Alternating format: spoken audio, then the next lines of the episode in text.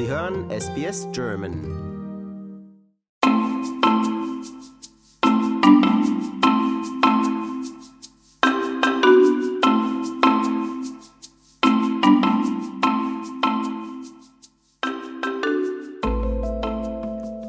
Eine sechste Bleiche gefährdet derzeit die Korallen am Great Barrier Reef in Australien. Das Überleben des Riffs steht vor allem wegen des Klimawandels natürlich auf der Kippe. Gleichzeitig arbeiten Forscher auf Hochtouren, um mit Innovation und Technologie zumindest Einzelriffe zu retten. Meine Kollegin Barbara Barkhausen hat sich einige dieser hochspannenden Projekte mal näher für uns angeschaut. Hallo Barbara. Ja, hallo Trudi. Ja, als es sich im März abzeichnete, dass die Korallen am Great Barrier Reef erneut in großem Stil bleichen, war dies vor allem für Umweltschützer und Forscher eine ernüchternde Erkenntnis. Die Wissenschaft blickt inzwischen alles andere als optimistisch auf die Zukunft der Nesseltiere, nicht wahr? Ja, das ist leider Gottes wahr, Trudi. Also selbst wenn es jetzt der Menschheit gelingt, die Erwärmung in diesem Jahrhundert auf 1,5 Grad Celsius zu begrenzen, so sagen eigentlich viele Wissenschaftler voraus, dass dann trotzdem bis zu 90 Prozent der tropischen Korallenriffe ganz schweren Schaden nehmen werden. Und trotzdem wollen viele australische Forscher den Kampf um das Überleben des Great Barrier Reef ja nicht aufgeben. Und es gibt inzwischen auch einige Hoffnungsträger, Gott sei Dank. Erzähl uns mal davon. Ja, ich meine, obwohl sich jetzt wirklich alle einig sind, dass die wichtigste Maßnahme wäre tatsächlich eine Verringerung der globalen Treibhausgase. Aber natürlich, wissenschaftliche Interventionen und Innovationen können zumindest einen positiven Unterschied am Riff machen. Ja. Und inzwischen, und das ist eigentlich das Schöne, inzwischen sind diese Projekte auch nicht mehr nur in so einem kleinen Rahmen geplant, wo man wirklich sagen würde, das ist ein Tropfen auf einen heißen Stein eigentlich nur, Inzwischen gibt es wirklich Projekte, die auf Tausende von Quadratkilometern ausgelegt sind. Wow, das ist ja spannend. Was gibt es denn da für Projekte? Ja, also eines, das ich ganz äh, für vielversprechend halte, ist die Kultivierung von Millionen von hitzetoleranten Korallen in Aquakulturen.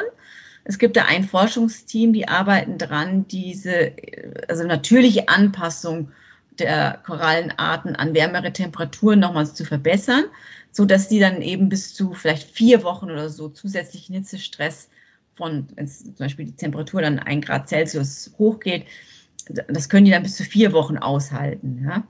Ähm, und im Moment glauben die und hoffen die, dass sie das vielleicht sogar in lange Sicht jetzt auf acht Wochen ausdehnen können. Ja? Und so ein Maß an zusätzlicher Hitzetoleranz, das kann dann schon echt einen Unterschied machen, ob eben so ein Riff oder ob diese Korallen an diesem Riff dann überleben oder nicht. Ja, wenn das nur eine kurzfristige Erwärmung ist, ne? darum geht es doch. Es geht mhm. darum, genau, dass äh, wenn wir eine Hitzewelle haben ähm, und das Meerwasser dann um Grad wärmer wird, das hört sich nicht viel an, aber das reicht aus. Oh, das wissen wir doch, dass das viel das, ist. Mhm, genau, inzwischen. dass Korallen bleichen. Und wenn man eben jetzt diese Korallen hitzetoleranter züchten kann, sodass sie das bis zu vier Wochen oder letztendlich bis zu acht Wochen aushalten, ohne abzusterben, dann wäre da schon viel gewonnen. Ne? Mhm. Und dann haben die Forscher auch noch neue Geräte entwickelt? Genau, die haben jetzt auch eben neue Geräte entwickelt, um das großflächig äh, auszusäen, kann man fast sagen. Ja? Ähm, und derzeit ist es immer so, dass diese Projekte bisher auf einige tausend Korallen pro Jahr beschränkt waren. Doch geplant ist jetzt, dass man mit Hilfe dieser neuen Methode das auf mehrere Millionen pro Jahr steigern kann. Ja? Und ähm, zusätzlich gibt es noch einen positiven Unterschied mit neuen Modellen und verbesserten Datensätzen. Ähm, denn das hilft jetzt, wenn man das besser modellieren kann und bessere Datensätze hat, dann kann man eben diese Eingriffe auch gezielter machen. Ja? Und die Forscher denken, dass sie das Leben einzelner Riffe dann vielleicht zumindest um Jahrzehnte verlängern könnten. Hm, das ist ja wirklich spannend, aber ich nehme an, dass das alles trotzdem nur ein Tropfen auf den heißen Stein ist.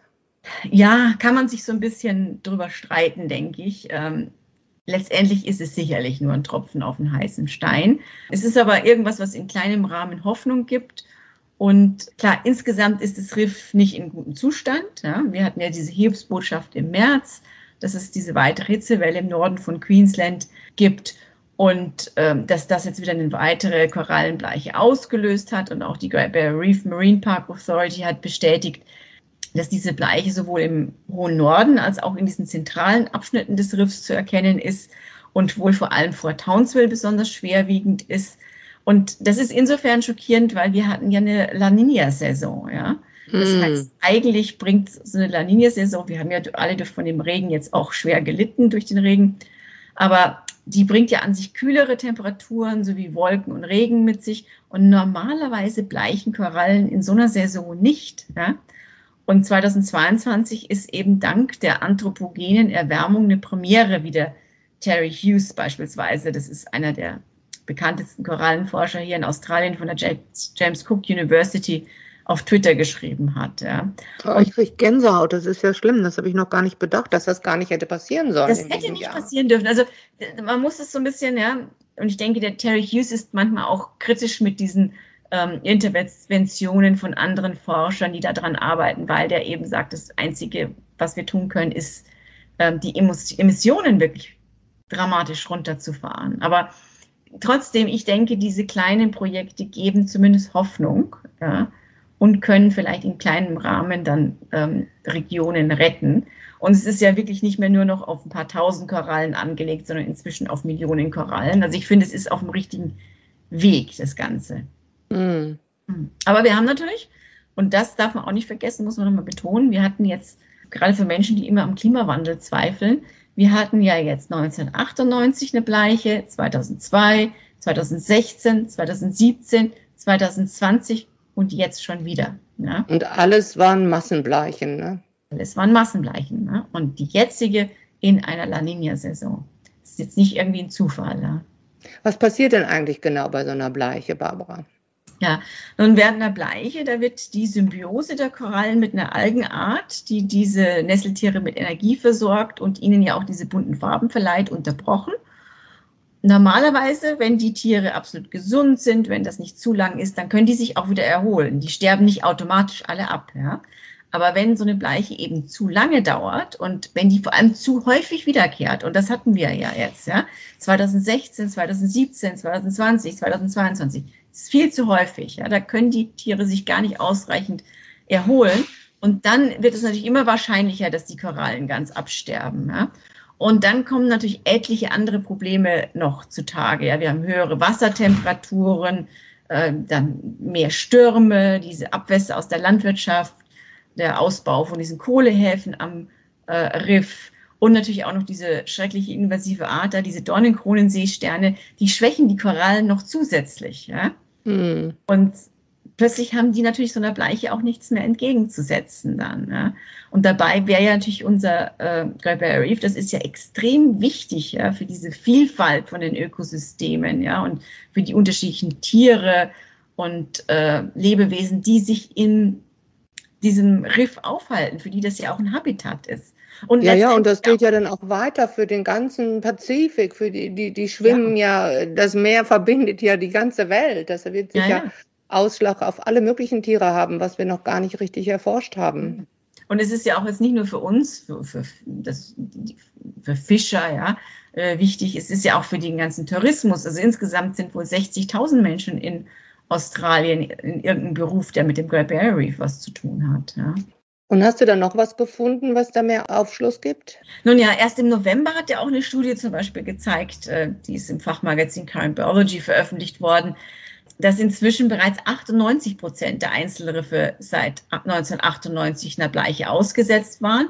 Und eigentlich ist nur so eine kleine Gruppe von Riffen im äußersten Süden des Great Barrier Reef. Das ist die einzige Region, die bisher in diesen fünf Massenbleichen konstant kühl geblieben ist und bisher ungebleicht geblieben ist. Ja. Und ähm, im Oktober 2020 beispielsweise ist ja auch eine weitere Studie zu dem Schluss gekommen, dass die Anzahl der kleinen, mittleren und großen Korallen am Great Barrier Reef seit den 1990er Jahren um mehr als 50 Prozent zurückgegangen ist. Also die Hälfte ist zurückgegangen und betroffen waren 98 Prozent ja. der Einzelriffe. Das sind ganz wichtige Zahlen, die wir ruhig mhm. mal im mhm. Kopf behalten sollten. Ne? Ja. Ja, und die Nachricht von dieser erneuten Bleiche kommt ja zu einer kritischen Zeit für das Riff, denn da gibt's ja die UNESCO-Delegation, die im Juni wieder über eine Aufnahme des Riffs auf der roten Liste entscheiden soll. Die waren ja vor kurzem zu Gast in Australien, nicht wahr? Ja, die waren hier. Im vergangenen Jahr war das Riff ja nach einer groß angelegten Marketingkampagne der australischen Regierung noch knapp an der Aufnahme auf der roten Liste der UNESCO da ähm, vorbeigerutscht. Ja, ja. ja, und ganz koscher war das auch nicht, als sie die nee, da alle zum Tauchen eingeladen haben. Ne? Das war so ein bisschen seltsam. Ähm, und äh, sicher jetzt auch, um die Gemüter vorab ein wenig zu besänftigen, hatte die Regierung ja auch bereits im Januar nochmal weiteres Geld versprochen. So soll es ja im Fall eines Wahlsieges zwei Milliarden Dollar als Rettungspaket nochmal geben, zusätzlich zu dieser anderen Milliarde ähm, Dollar ähm, soll das ja in den kommenden neun Jahren äh, hinweg in, in, den Erhalt des Welterbes fließen. Aber klar, all das ist positiv. Aber wenn man jetzt mit Wissenschaftlern und Umweltschützern spricht, die ähm, können jetzt nicht ganz darüber hinwegsehen, ja, dass das ja irgendwo, man schmeißt der Sache jetzt Geld hinterher und trotzdem exportiert man täglich Kohle und Gas über das Great Barrier Reef ins Ausland. Ja, und die empfinden das einfach als so einen großen Widerspruch. Ähm, und zum Beispiel der John ähm, Church, das ist ein Klimawissenschaftler der University of New South Wales in Sydney, der monierte zum Beispiel schon in der Vergangenheit schon mal an, auch dass die Investition jetzt im Vergleich zu den ökologischen und wirtschaftlichen Schäden, die die Verbrennung fossiler Brennstoffe und der Klimawandel am Riff anrichten würden, dass das wirklich vernachlässigbar sei. Ja? Und auch wenn man mit dem Riff-Experten vom WWF, dem Richard Leck, spricht, der betont auch, dass jetzt Bargeld allein eben die Probleme des Riffs nicht lösen kann. Ja, der sagt, wir müssen die Wälder besser schützen, wir müssen verstärkt an der Wasserqualität arbeiten und Australien muss sich einfach jetzt zu einer Klimapolitik bekennen, die mit einer Begrenzung der Erwärmung auf 1,5 Grad vereinbar ist. Ja. Ähm, nur so hat das Riff eben auf lange Zeit eine Überlebenschance. Und Australien muss einfach bis 2030, denke ich, seine Emissionsziele verbessern, ja, und sollte dann auch weltweit vielleicht zum führenden Exporteur erneuerbarer Energien werden. Das Potenzial ist da, ja. Also man könnte damit äh, nicht nur heimisch eine Menge Gutes tun, sondern weltweit was Gutes tun, wenn man statt Kohle und Gas erneuerbare Energien exportiert. Ja? Hier, hier. Barbara, tolle Zusammenfassung. Vielen Dank. Über das Thema können wir gar nicht genug hören. Ich ja, glaube, danke, das ist sehr wichtig. Okay, bis zum nächsten Mal dann. Bis zum nächsten Mal.